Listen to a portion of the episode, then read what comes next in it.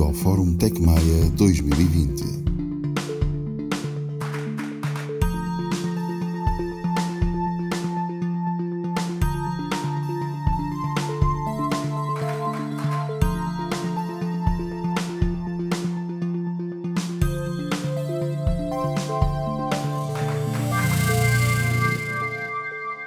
Bem-vindos ao Fórum Tecmeia 2020. Temos vindo a falar sobre tecnologia na área da saúde, mais propriamente da robotização do setor. Agora vamos falar de tecnologia portuguesa e como é que ela está a participar na evolução da área.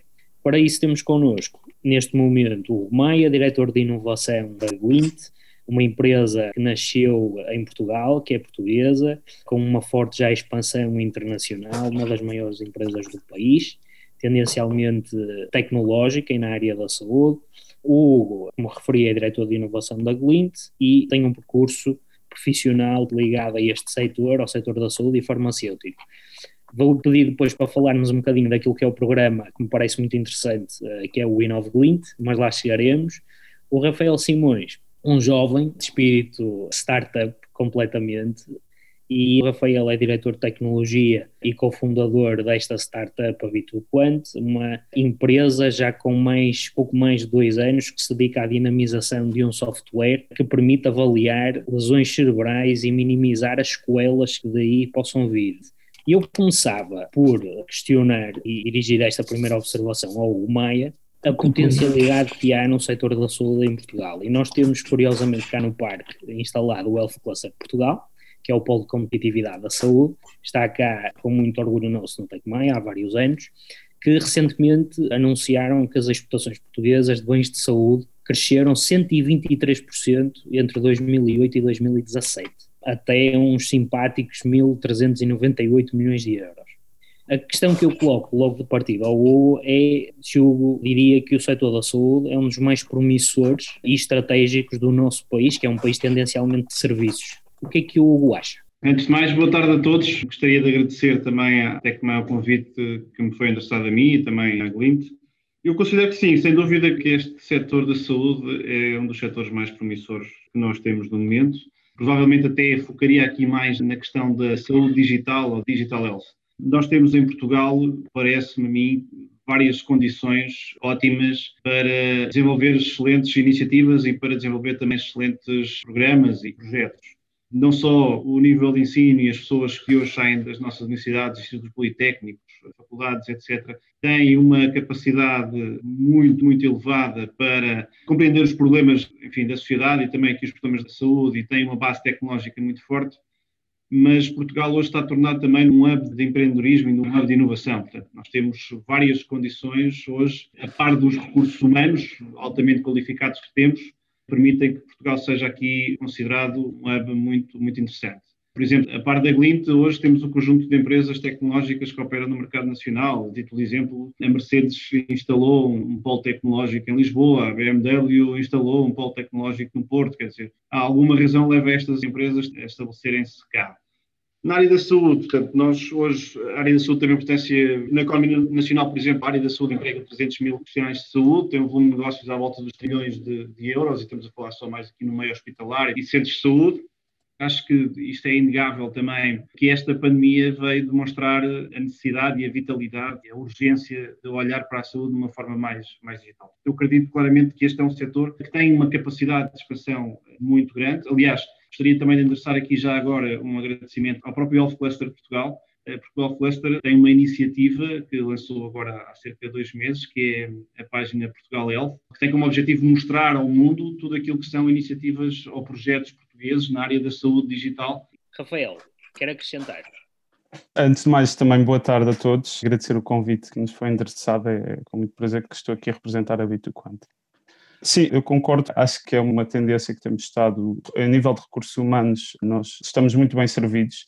Dizer que a natureza das startups portuguesas que vão surgindo em Portugal tem desde logo, pelo facto de estarmos num país pequeno, desde a sua gênese estão viradas para o internacional e daí talvez também o, o segredo de, de serem, muitas delas estão bem sucedidas E dizer também que deste nosso percurso, ao longo de dois, três anos em empreendedorismo, tivemos a oportunidade de conhecer bastante startups, não só portuguesas, não só em termos em programas nacionais, mas também a, nível internacional.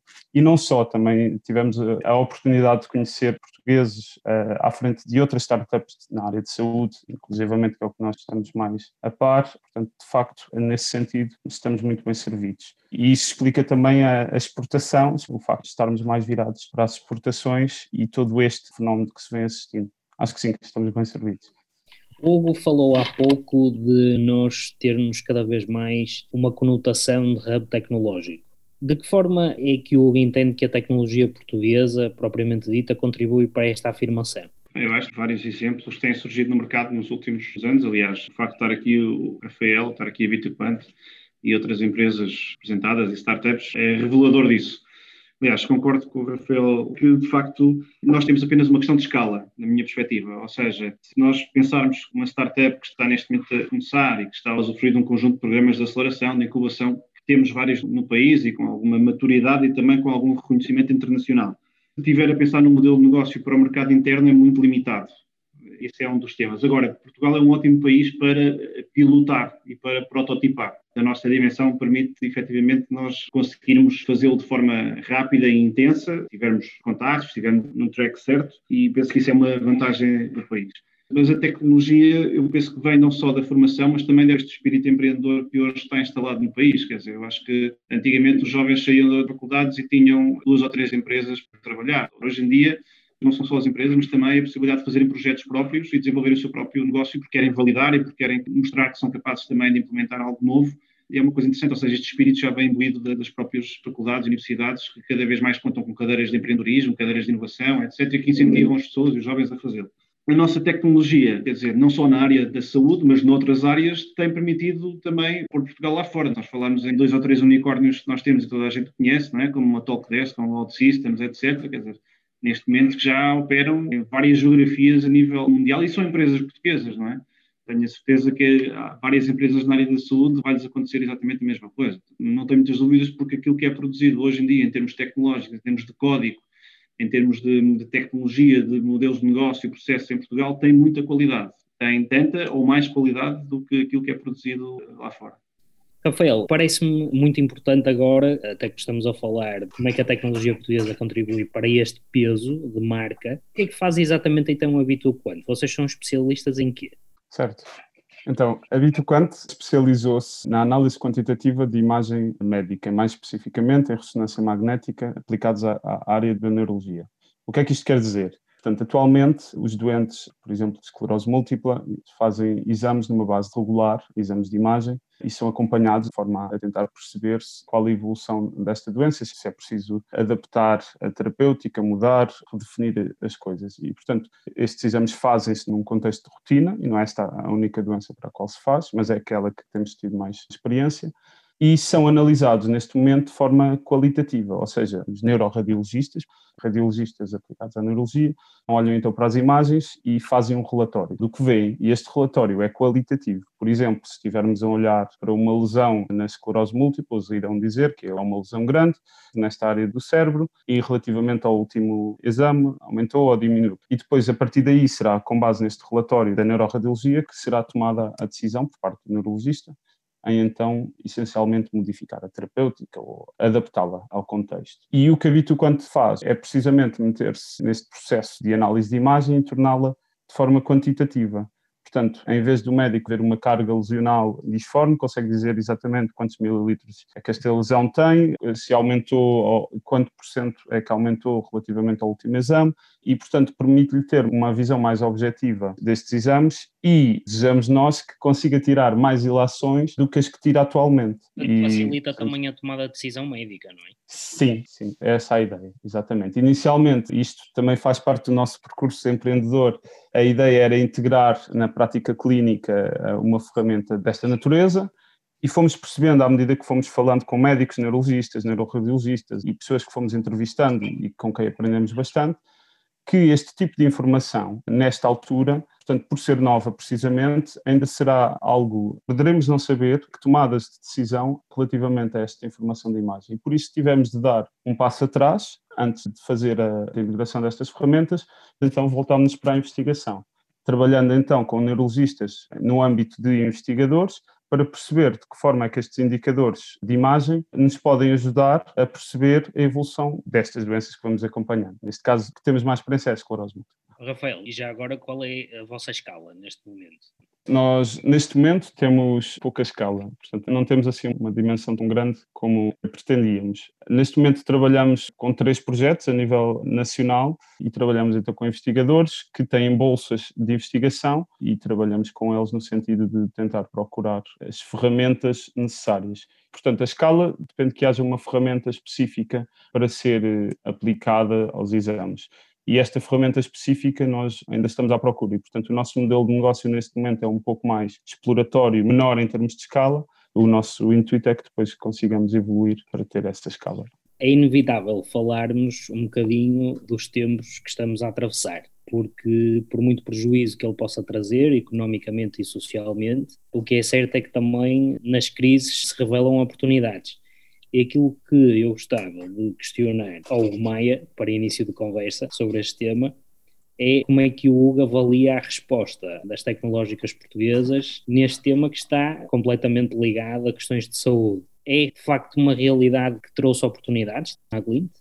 Sim, eu acho que trouxe oportunidades para todas as empresas tecnológicas, acho que houve várias oportunidades. Posso dar aqui uma nota até mais pessoal, eu acho que até mesmo nesta questão do teletrabalho eram as empresas tecnológicas que já estavam mais preparadas, ou as empresas de tecnologias já estavam mais preparadas para lidar com o tema do teletrabalho. Até aí as empresas de tecnologia saíram beneficiadas face a outros setores mais tradicionais, mais clássicos, onde o teletrabalho não é possível. Mas esta situação e esta crise pandémica trouxe claramente várias oportunidades, um pouco de todo lado, mesmo nós, a nível nacional, a Glint, implementámos vários sistemas, por exemplo, de clinical pathways e protocolos, de teleconsulta, implementámos ainda sistemas de triagem Covid, ou seja, em clientes nossos que nos pediram para fazer esses sistemas. Nós criámos aqui uma plataforma tecnológica também durante este período e uma altura tempo recorde, que permitiu um, fazer a dispensa dos medicamentos que antigamente eram dispensados forma exclusiva a nível hospitalar, nomeadamente para algumas patologias específicas. Esta plataforma tecnológica permitiu, ou permite agora, que esses medicamentos possam ser dispensados através das farmácias comunitárias. Portanto, antigamente um doente que tinha que fazer, às vezes, 200 km para se deslocar até um hospital central, hoje pode recolher a sua terapêutica diretamente na farmácia da sua rua. Portanto, esta plataforma tecnológica também foi algo que a Glint implementou e, portanto, de uma forma transversal, eu diria que tivemos aqui oportunidades, no caso específico da Glint, na área da saúde, obviamente, focadas aqui na questão do digital health e do e-health, mas também outras, ou seja, tudo o que tem a ver com processos remotos. A Lint está muito focada na área da saúde e tem aqui uma presença muito forte a nível das farmácias, tanto em Portugal como em Espanha, mas também a nível dos hospitais.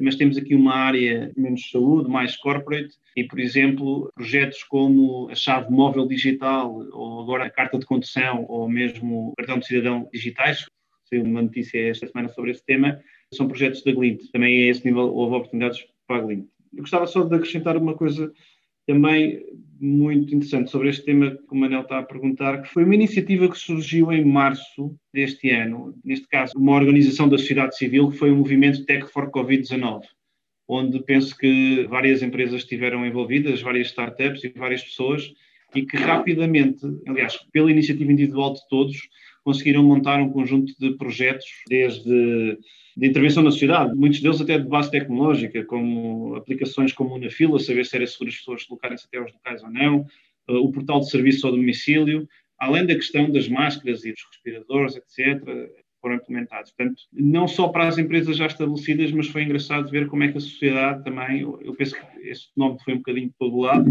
Em Portugal teve um nome, que eu vou proceder o nome, teve uma organização um bocadinho mais, através de um grupo de select, se não estou e que foi bastante interessante. É verdade. E eu confirmo porque o TecMaia acabou de, de, se juntar também ao Tech for Covid em inícios de abril e realmente foi um movimento fenomenal em termos de velocidade de resposta e da capacidade do nosso tecido tecnológico. Portanto, é um excelente exemplo. Obrigado. Entretanto, juntou-se a nós o Luís Valente, da I Love. Bem-vindo, Luís. Viva, viva, Manuel. Tudo bem? Tudo ótimo, eu peço desculpa, eu tive aqui alguns problemas técnicos. Sem problema, ainda se juntou a tempo. Só para introduzir para quem nos está a acompanhar, o Luís Valente é CEO and founder da iLove, uma startup também dedicada à medicação personalizada por perfil biológico. Aliás, já tivemos o gosto de conversar melhor com o Luís naquilo que é o nosso podcast Capaz, que fala de inovação com carinho português. E o Luís tem a particularidade de estar listado na Forbes, na categoria de Ciência e Saúde, nos 30 Under 30, e, portanto, uma promessa da nossa inovação neste setor. Luís, como chegou agora, vou-lhe dar aqui algum capital de tempo.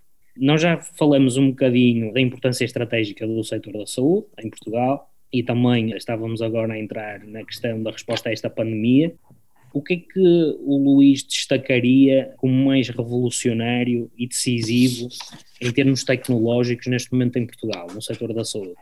Excelente pergunta, excelente pergunta, Manuel. Mais uma vez, obrigado a todos. É óbvio que tenho que ressalvar o trabalho de investigação de mais de quatro anos que foi desempenhado e que permitiu a Elof dar um salto tecnológico e criar impacto. Mas, felizmente, há muitos outros exemplos na área da saúde e na área do digital health. Falava-se aqui um bocadinho de algumas iniciativas da administração pública para digitalizar aqui o acesso aos cuidados de saúde. E eu acho que, sem dúvida, é do melhor, digamos assim, pode não ser deep tech e pode não ser uma revolução científica na prática, mas muda muito a forma como o cidadão comum interage com os cuidados de saúde. Eu sou um otimista de nascença e eu gosto de pensar que, pelo simples facto de o paciente ter acesso ao pipeline de pessoas que estão numas urgências de um hospital público, eh, muda muito o comportamento, ajuda a redistribuir recursos e isso é uma ferramenta que o Serviço Nacional de Saúde já providencia, que já permite ter uma ideia bastante accurate de qual é que é o tempo de espera e a afluência às diversas unidades de saúde. Por isso eu acho que tanto no setor público como no setor privado foi feito um trabalho muito importante de digitalização da forma como os cuidados de saúde são prestados, obviamente muito acelerado pela pandemia do Covid-19. Há projetos fantásticos, dos quais posso destacar alguns, mesmo de apoio à pandemia. Alguns foram amplamente divulgados na comunicação social, com esforços para contribuir para uma nova vacina por stakeholders portugueses, mas não só. Nós também tivemos aqui o nosso pequeno contributo através de um projeto com a Faculdade de Medicina e o Hospital São João, aqui uma ferramenta de forecasting do outcome clínico do paciente. Há pacientes, como sabemos, que reagem à infecção do Covid-19 de uma forma muito agressiva e ficam, infelizmente, necessitados de cuidados intensivos, outros de uma forma mais moderada. Pronto, e aqui a iLove tentou também dar o seu contributo com uma ferramenta de estratificação com base no perfil biológico quais é que são os pacientes que ficarão com uma fase mais grave da infecção, face àqueles que ficam mais moderados, mas no geral eu diria que é um setor muito vibrante e têm sido feitas coisas fantásticas, não só na área do Deep Tech, como também na área do, por exemplo, do telehealth, e temos aqui pronto, uma empresa que é a NOC, que eu já agora salvo e ressalvo, com um trabalho importantíssimo na democratização dos cuidados de saúde nesta fase tão difícil. Rafael, presumo para o Rafael, o processo mais revolucionário na tecnologia da saúde em Portugal seja habituante, mas tem outros exemplos que nos possa deixar? Sim, eu acho que também passa por algumas das dificuldades da Bituquante, mas eu acho que é um desafio global em termos da saúde.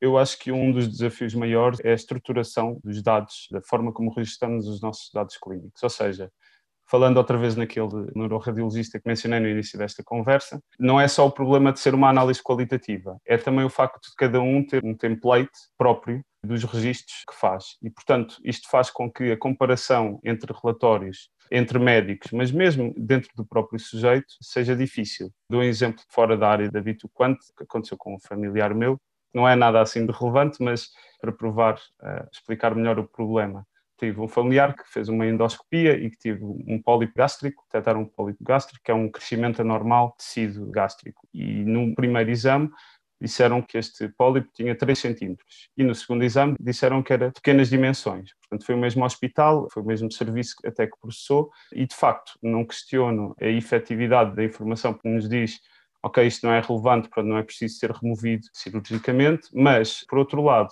penaliza-nos um pouco aquilo que é o planeamento a longo prazo, na medida em que este tipo de informação quantitativa e de informação mais objetiva, só pelo facto de nos organizarmos melhor e de usarmos temas mais parecidos, portanto, para diferentes relatórios, acho que nos abona. E nesse sentido, existem startups como a Uphill e como a Tony Cap que têm feito esforços também nesse sentido, portanto, de democratizar ou de permitir que os médicos entrem em contato. E acho que nesse sentido a pandemia também foi uma grande oportunidade para isso. Portanto, houve mais dúvidas, fez com que os clínicos entrassem em contato e que houvesse mais consenso nesta forma como tratam os dados e como processam e perceberam melhor a necessidade de uniformizar para termos depois medidas que possamos avaliar, para que possamos tomar decisões mais informadas. Eu questionava agora o Hugo com um pequeno acrescento, que é, aliás, o Luís e agora o Rafael referiram algumas empresas, startups, que promovem esta centralização no indivíduo dos cuidados de saúde. A Glint também tem tecnologia ou procura este tipo de tecnologia, esta descentralização? Sim, sem dúvida. Este é um tema muito relevante e muito interessante porque não é um tema só de tecnologia, é um tema de tecnologia, mas também é um tema de processos e de alteração de dogmas e paradigmas que, que têm anos e anos de existência, não é? Porque isto que o Rafael acabou de dizer, é penso que o Luís também disse um bocadinho, é uma realidade diária. Portanto, nós hoje não temos capacidade, por exemplo, estatística de análise dos dados que são produzidos a nível hospitalar. Isso não existe. Ou melhor, se calhar consigo ir retirar a um hospital, mas não consigo ir retirar a outro e eles não são comparáveis. E esse é um tema muito relevante que nós devíamos interessar desde já. Portanto, nós temos aqui várias questões envolvidas. Desde logo temos, por exemplo, o próprio Ministério da Saúde tem uma software house, não é? São os SPMS, que gerem e que, de alguma forma, produzem software para tudo aquilo que é o chamado Serviço Nacional de Saúde, mas que, por outro lado, não integram as iniciativas privadas ou não fazem a ponte com a componente privada. Portanto, eu acho que isso é, é o primeiro paradigma que nós em Portugal devíamos quebrar e, aliás, estamos a ver que está a começar a ser quebrado agora durante a pandemia, mas a meu ver já tarde, que é não existe um Serviço Nacional de Saúde, existe um Sistema Nacional de Saúde que incorpora instituições públicas, mas também incorpora instituições privadas. Diria eu, aquilo que é o percurso do doente, ou aquilo que é o percurso das pessoas, a gestão do equilíbrio entre a saúde e a doença, incorpora estas duas realidades, não é? Portanto, qualquer pessoa hoje sente-se à vontade em selecionar um hospital público ou um hospital privado. Portanto, a maioria das pessoas já hoje o fazem. Portanto, eu diria que este tema é muito importante. Nós na Glint temos vindo aqui a trabalhar também nesse sentido, no sentido de ter uma centralidade ou uma centralização no doente, na pessoa. Nós acreditamos que os dados, os dados de saúde, antes de mais e antes de pertencerem à instituição A, B ou C, pertencem à pessoa, portanto, e deve ser a pessoa o guardião dessa informação e deve ser a pessoa que decide se partilha ou se não partilha, ou com quem partilha o que é que deve fazer com eles. Portanto, os dados de saúde são nossos e, portanto, esta centralidade começa aí. Nós deveríamos pensar um bocadinho, não querendo antecipar outras perguntas que possam existir, mas nós temos que pensar um bocadinho em criar aqui, e temos as condições para fazer, e se calhar poderia ser o primeiro passo para isso, nós temos que pensar em criar um data lake nacional com dados de saúde pudessem ser utilizados efetivamente para empresas como a Bitcoin ou como a iLof ou como outras poderem utilizar esses dados, terem acesso aos dados e poderem incentivar a inovação e poderem dinamizar aquilo que são os projetos nesta área do Digital Health em Portugal. Esse era um ganho fantástico para todos nós. Acha que isso ainda não foi possível por uma questão burocrática, decisão política ou questões de ética? Por todas Inclusivamente não foi possível porque neste momento temos um RGPD que é altamente castrador naquilo que diz respeito à implementação de projetos que estejam relacionados com partilha de dados. É? Eu sou defensor que os dados devem ser partilhados desde que a pessoa autorize, desde que se garanta a sua segurança. Agora, não podemos estar sujeitos a uma regulamentação que por si só assusta. Quer dizer, e é altamente impeditiva que as coisas aconteçam. Hoje em dia, qualquer empresa, qualquer coisa que se faça, há uma preocupação assoberbada sobre os temas do RGPD e que muitas vezes é dissuasora de que os projetos avancem. Luís, volto a si para falarmos agora um bocadinho de transferência de tecnologia, que é algo também bastante caro ao nosso país sabendo logo à partida que Love é algo embrionário do meio académico, digamos assim, e que inclusive tem agora uma representação muito forte até além fronteiras dentro do meio académico para se conseguir continuar a desenvolver em termos de investigação. Como é que o Luís vê esta questão em Portugal? É algo que está mais facilitado? Temos uma estratégia bem definida que funciona? Como é que vê? Eu acho que há obviamente coisas boas e coisas que têm sido feitas nos últimos anos para permitir aqui a translação da tecnologia para o mercado e alguns players, inclusive internacionais, a terem já aqui uma presença no mercado nacional para facilitar a transferência de tecnologia de universidades e de centros de investigação para o mercado. Mas há também um longo caminho a percorrer e eu acho que isto é um problema quase europeu e de forma nenhuma exclusivamente português. Continua a ser bastante difícil para um researcher ter uma visão global do que será, digamos assim, um projeto de translação de algo que foi desenvolvido no meio académico para o meio empresarial. Ou seja, não é seguramente por falta de apoio ou de, por falta de qualidade da tecnologia, mas eu sinto que ainda existe alguma dificuldade em perceber os processos que são normalmente apreciados pelo mercado para esta translação acontecer. No nosso caso, nós temos aqui, obviamente, uma exposição muito forte ao ecossistema português, sendo oficialmente uma spin-off da Universidade do Porto, mas também ao ecossistema britânico, pelo facto de estarmos oficialmente acelerados na Universidade de Oxford. E tenho a dizer que, se calhar, a Universidade de Oxford até poderia ter uma coisa ou duas a aprender uh, com a forma como a Universidade do Porto incentiva e faz este tipo de transferência e translação de tecnologia. São processos extremamente burocráticos, são processos extremamente complexos e, obviamente, isso eu acredito que há muitos potenciais empreendedores e muitos bons projetos que ficarão pelo caminho por esta dificuldade de tempo, de complexidade e opacidade do processo e, ocasionalmente, alguma quase oposição algum quase elitismo em transformar algo que é académico, científico e puramente não comercial em algo que tem um objetivo de gerar uma receita a curto prazo ou a médio prazo. Mas mais uma vez, eu acho que quanto mais houverem startups nascidas do meio académico e startups nascidas de translação de conhecimento, mais estes processos vão ficar oleados, mais os atores envolvidos vão ficar habituados aos problemas habituais e pronto, por isso, mais uma vez, a minha perspectiva é bastante otimista, com a ressalva de que os problemas que referi não são minimamente exclusivos de Portugal, bem pelo contrário. Rafael, concorda com o Luís Valente nesta dificuldade?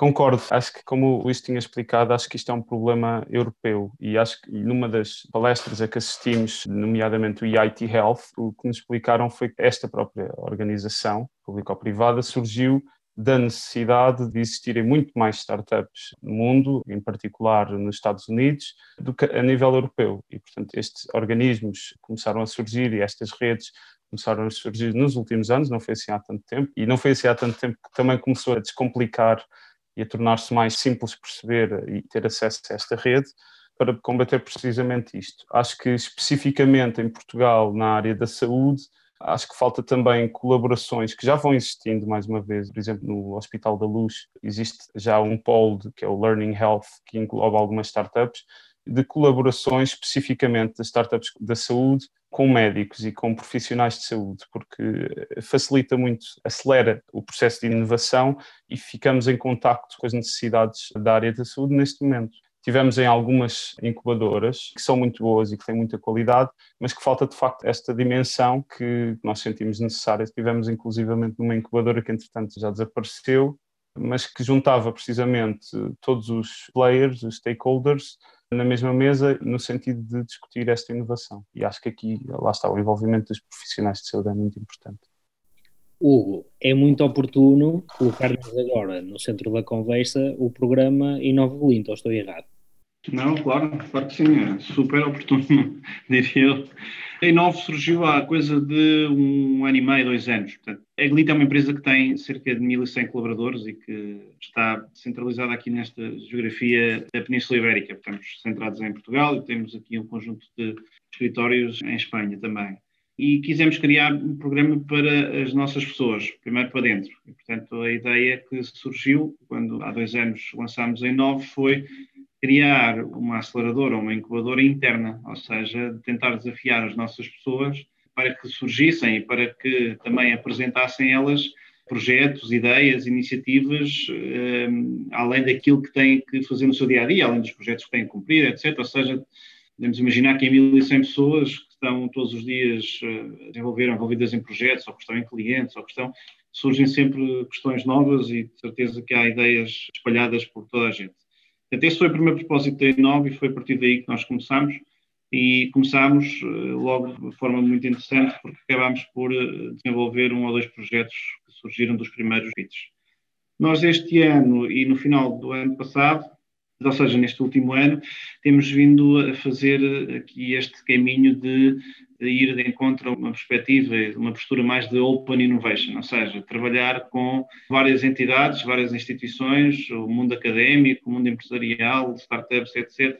Não temos hoje ainda propriamente programas, vamos lançá-lo agora em 2021, já sabemos os moldes que é que queremos fazer, vai se chamar SYNC, um programa SYNC, portanto, é um programa de aceleração de startups em que basicamente aquilo que nós queremos é conseguir fazer um piloto, ou seja, proporcionar a estas startups um piloto real, ou seja, num cliente, quer seja na área farmácia ou na área hospitalar, proporcionar à startup o acesso a dados e também proporcionar a possibilidade de fazer um piloto real, tanto com dados reais como supôs reais. Isso para mim ou para nós é o objetivo mais interessante do que propriamente estar a fazer aqui um programa muito extenso, que tem uma componente formativa também extensa, ou uma componente de negócio muito extensa. Acho que a maior parte das vezes as startups perdem muito tempo e as empresas perdem muito tempo à procura dos dados, à procura de conseguir falar com o indivíduo A, B ou C, e, portanto nós queremos facilitar esse processo. Portanto, a Inove surgiu um bocadinho, este foi o surgimento, portanto começámos com esta componente mais de dinamização do espírito irreverente das nossas pessoas, das pessoas internas aqui da Glint,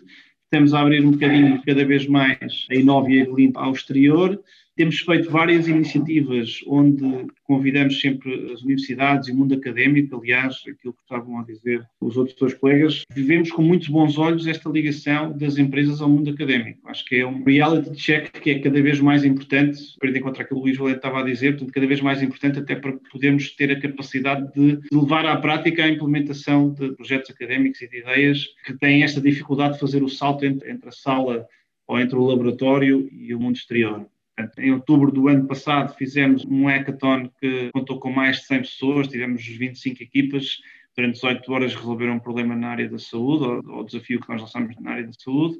E a sexta-feira passada fizemos um evento semelhante, mas eh, de forma remota, híbrido, também contou com a participação de 25 equipas, tiveram 10 finalistas, foi também aqui uma forma de estarmos perto das universidades e dos estudantes então temos vindo a ter esta proximidade, esta vontade. Temos uma componente também na Inove, que é uma componente de funding.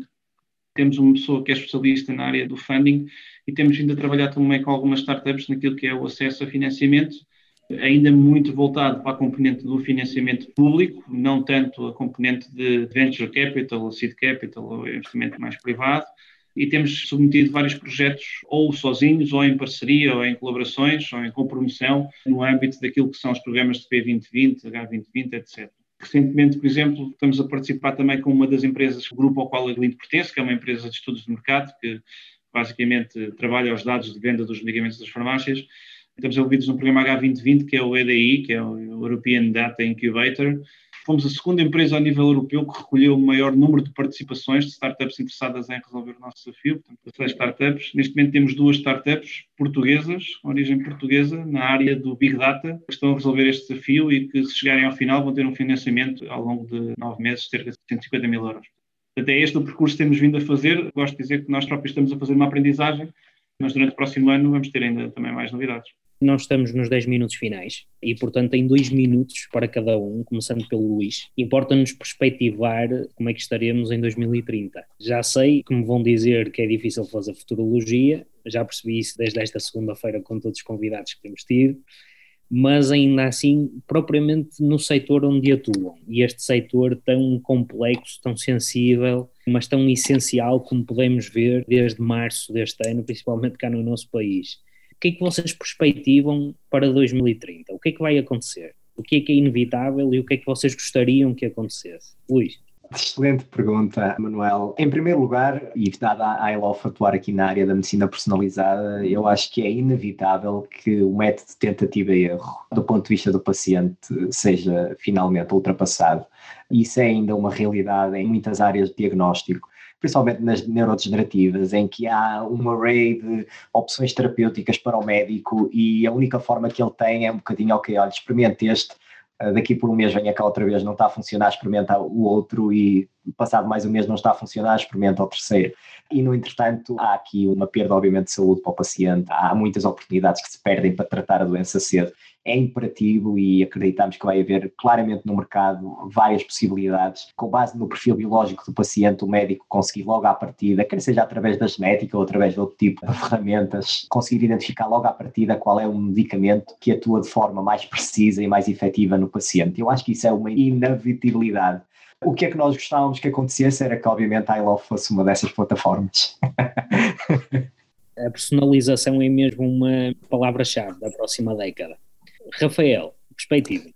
Dentro daquilo que tinha defendido, eu imagino que daqui a 10 anos, os dados que começamos agora a colher de forma estruturada e de forma constante e tirando as tais barreiras que o Hugo Maia tinha referido acerca do GDPR, imagino que daqui a 10 anos começamos a tirar os frutos disso, ou seja, um doente, quando entra, temos a ficha do doente, exatamente o seu histórico, sabemos se deverá ou não fazer exames e, portanto, aqui uma melhor triagem dos doentes, Imagino que haja também uh, melhores sistemas de triagem por causa disso, melhores reconhecimentos de doentes, em específico na área da radiologia. Possivelmente assistiremos à extinção de alguns postos de trabalho, como é o caso da radiologia, mas acredito que as funções que sejam automatizadas na análise das imagens e que o médico, com a sua experiência, que é algo que as máquinas ainda não têm sentido de tomar decisões, assuma este papel de tomar decisão e que entregue às máquinas aquilo que eles são melhores, que é detectar padrões e sugerir-nos coisas.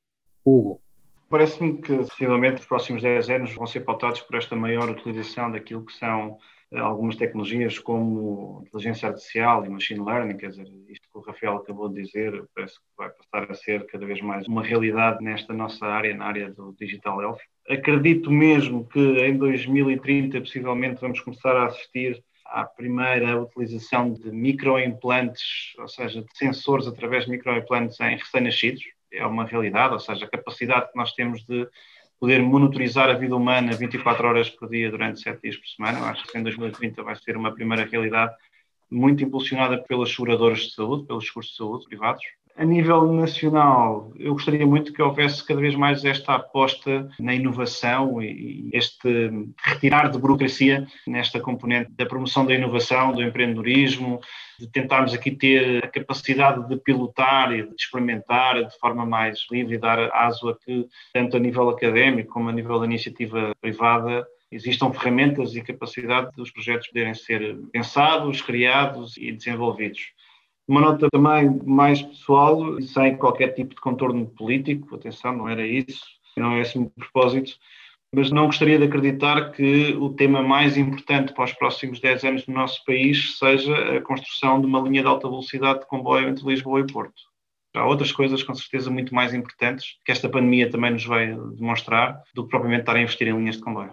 Poderíamos estar aqui mais uma hora a conversar, mas não temos esse tempo e aquilo que temos feito com todos os convidados é pedirmos que nos deixem uma recomendação de livro, filme, série, documentário, tendencialmente sobre isto que tivemos a falar e que possa continuar a alimentar a nossa curiosidade, porque nós temos no fórum pessoas de perfis transversais e, sobretudo, também curiosos. Hugo, mantenha-me em si, uma recomendação. Não ia provavelmente recomendar aqui um livro, nem um filme, nem uma série sobre estes temas. Eu gosto de ver outras coisas que sejam diferentes também, enfim, que nos permitam dar aqui uma amplitude de pensamento diferente. Mas agora recentemente tenho vindo a acompanhar ali os vídeos e os podcasts, podcast, quer dizer, o blog do Berta Lemesco, o The Medical Futurist, que é interessante. Basicamente é um site, vocês podem pesquisar, eu posso mandar também aqui. É uma coisa muito light, ele é uma pessoa que tem 35 anos, é médico, criou este movimento The Medical Futurist e, sinceramente, acho muito interessante consome-se bem, como costuma dizer. Nos agradecemos. Rafael, uma referência sua.